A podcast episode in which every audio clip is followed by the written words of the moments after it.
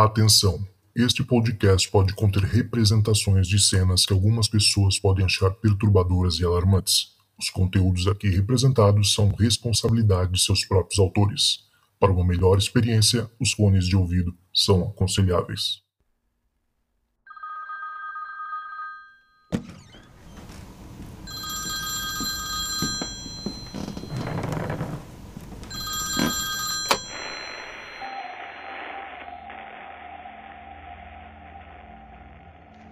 Fala Zocas, beleza?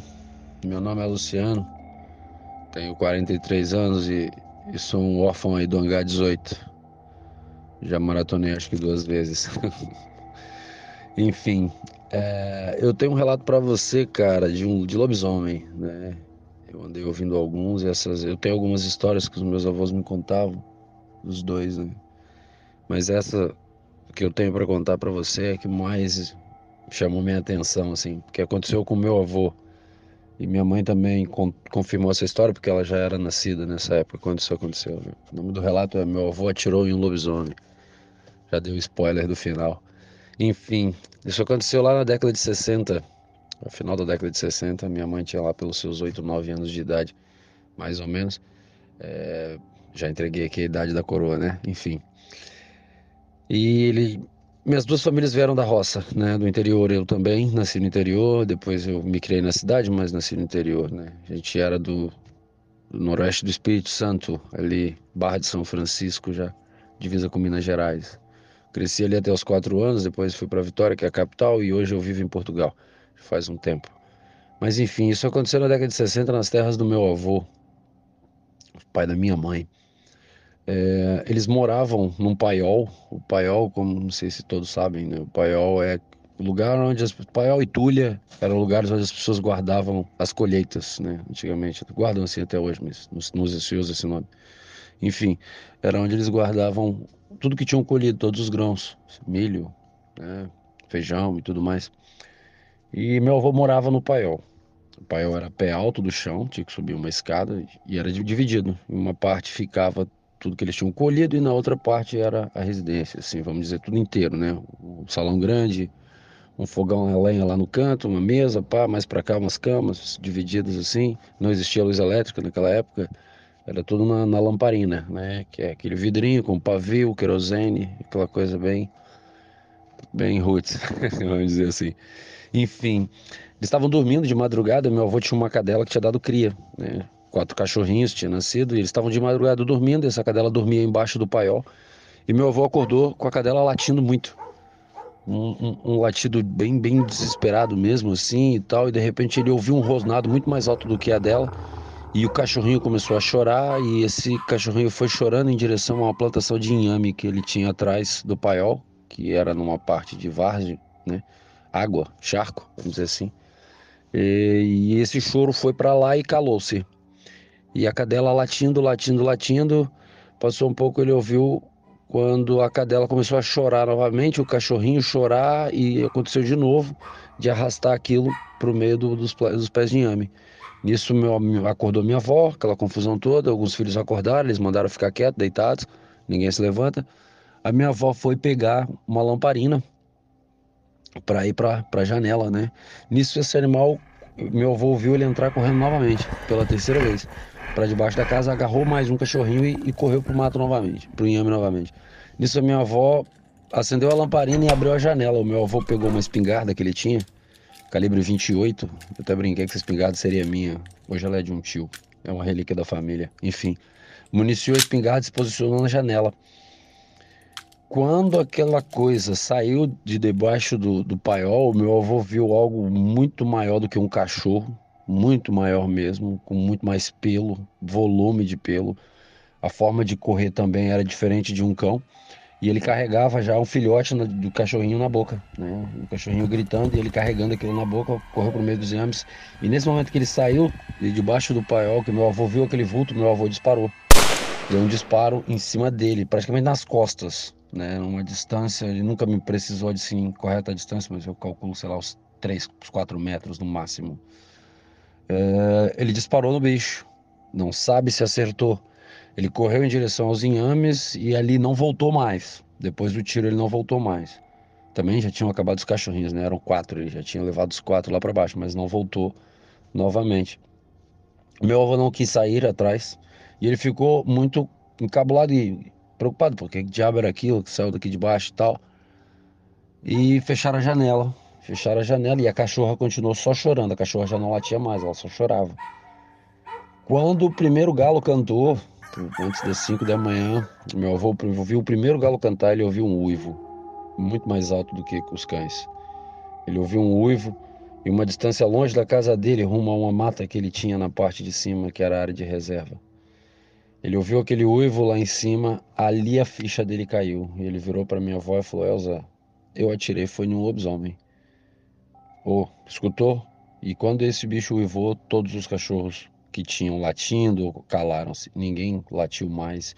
E ficou aquele silêncio ali por um tempo, até novamente os animais voltarem, outros galos a cantar e tudo mais, e tudo mais, e tudo mais. E meu avô resolveu descer na plantação de inhame no dia seguinte. Esperou o dia clarear, é claro. E foi lá. Quando ele chegou lá, ele só encontrou sangue, restos dos bichos, boa parte do, dos inhames amassados, assim. Como era uma área de lama, muita lama, tinha muita coisa mexida, né?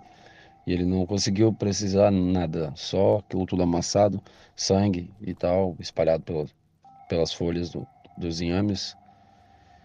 E aquelas coisa muito louca. E ele foi se ligar ali no uivo que o que ele tinha feito era atirado em um lobisomem. Tem outras, tem outras que ele me contou que aconteceram com ele, com tio meu também, algumas vezes. Uma próxima oportunidade, se achar interessante, a gente fala sobre isso. Pois bem, foi esse meu relato. Espero que o povo goste, que você também se amarre. E isso eu falo, aconteceu na minha família. Minha mãe e meu avô, ambos confirmaram essa história para mim. Ambos vivenciaram. Minha mãe não viu, mas estava lá, ouviu toda a história, ouviu os ruídos, ouviu o tiro, ouviu tudo. E meu avô viu a situação toda. Bom, muito obrigado, parabéns pelo podcast, está cada dia melhor, estou me amarrando, já escutei todos e às vezes eu repito alguns. é... E pau na máquina, meu velho. Um abraço.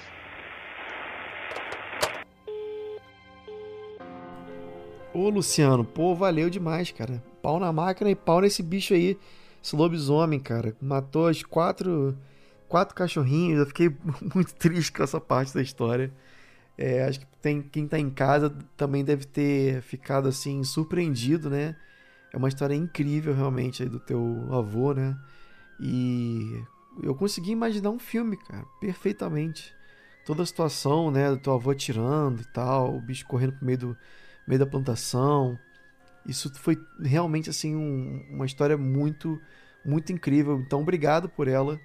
É, não sei se vocês conhecem, mas tá, tem um, Netflix tem um seriado chamado Unsolved Mysteries. E tem um episódio lá bem legal que eu vi esses dias que fala sobre algumas aparições que, que estavam acontecendo, que ainda acontece na verdade, lá no estado de Utah, né? É, que é ali onde tem o, o Rancho Skinwalker, né? Que vocês sabem que Rancho Skinwalker é a Disneylândia da, do paranormal, né?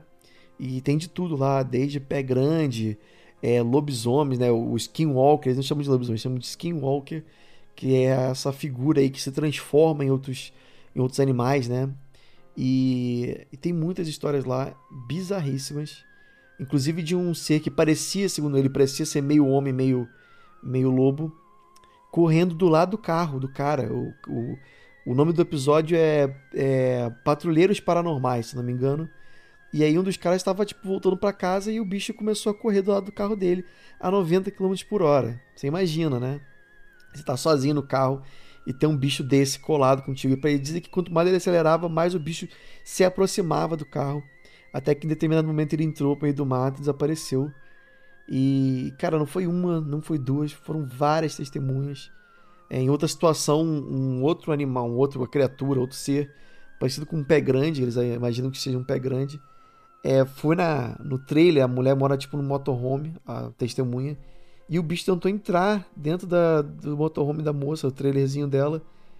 E aí ela, ela abriu a porta, cara, e ela viu o bicho na frente dela, assim, tipo, bicho dois, dois metros de altura. É, ela fechou, obviamente, com medo. O bicho deu um soco na, na lateral né, do, do motorhome dela e ficou a marca. E aí você vê lá a análise, ele bota a mão do. O cara bota a mão onde seria a marca do soco do bicho, você vê o tamanho da mão do bicho. É uma coisa assim incrível, né? E eles conseguiram pegar algumas filmagens, algumas fotos, e realmente aparece a silhueta de algum ser que lembra um ser humano, só que grande, preto, e desaparece do nada. Ele simplesmente aparece e desaparece do nada.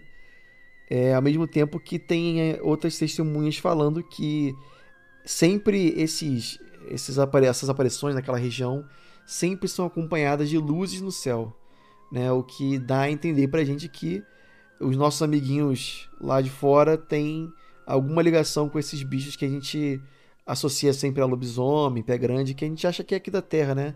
Uma criatura que não foi conhecida, um animal desconhecido. É, no caso do pé grande, muita gente acha que é um, é um primata, que, né, que não foi. Não, que a, a ciência não, não conheceu ainda, não descobriu. Mas fica mais evidente a cada ano que passa que, na verdade, eles são muito possivelmente uma criatura que é lá de fora, né? De fora daqui da Terra.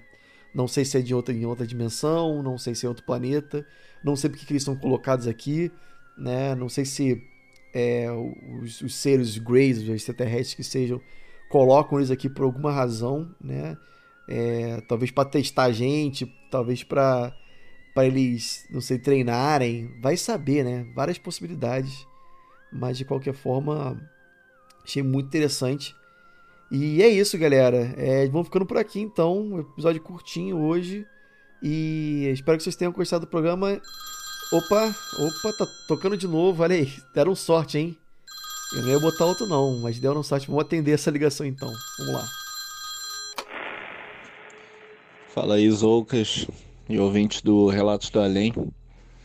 Meu nome é Yuri, eu tenho 28 anos, sou morador de Vila Valqueire, Jacarepaguá, Rio de Janeiro. E gostaria de contar uma história que aconteceu comigo quando eu tinha mais ou menos uns 13 anos, 12, 12, 13 anos e morava em Nova Iguaçu. Essa história é verídica e se tivesse acontecido só comigo, eu acharia que era coisa de cabeça de criança, mas aconteceu junto do meu irmão também, e ele se lembra claramente. É, era o seguinte, é, a gente morava em Nova Iguaçu é, e nossos pais eram caseiros de uma igreja, a igreja Congregação Cristiana Brasil, lá no bairro do Carmari.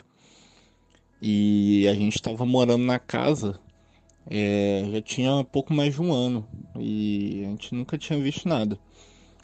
E essa casa, é, ela só tinha um quarto eu e meu irmão a gente dormia numa beliche que ficava na sala, porque não tinha outro quarto. E a televisão, que era a única que a gente tinha, ficava no quarto dos nossos pais. Nesse dia, é, a gente estava assistindo. Não sei se era o Fantástico, acho que era o Fantástico. E nossos pais estavam deitados na cama e eu e meu irmão a gente estava sentado, encostado na frente da cama na, na parte do na parte do pé da cama. E do nosso lado esquerdo tinha a porta do quarto, né? Que dava para a sala. E a, a, a, sala ela tinha a porta da frente e é, a parte de trás dava para a cozinha. E a gente viu um homem é, andando simplesmente andando ereto, reto, com um olhar fixo para frente. Ele simplesmente veio andando da sala em direção à cozinha.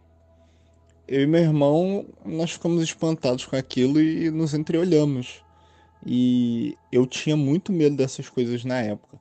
Só que me subiu uma, uma, uma curiosidade, eu não sei se foi uma curiosidade, se foi uma coragem, uma coisa sobrenatural que eu e meu irmão, nós dois simplesmente saímos correndo atrás para ver o que, que era. E como eu estava sentado na ponta, eu pude alcançar primeiro. Eu vi ele passando, indo em direção à cozinha, eu simplesmente levantei e corri e fui atrás para ver o que, que era.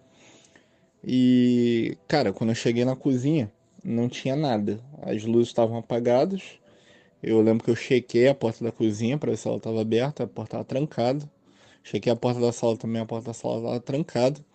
E foi uma das coisas mais estranhas que eu já vi na minha vida. Foi uma experiência sobrenatural visual que eu posso te dizer com 100% de certeza que eu tive.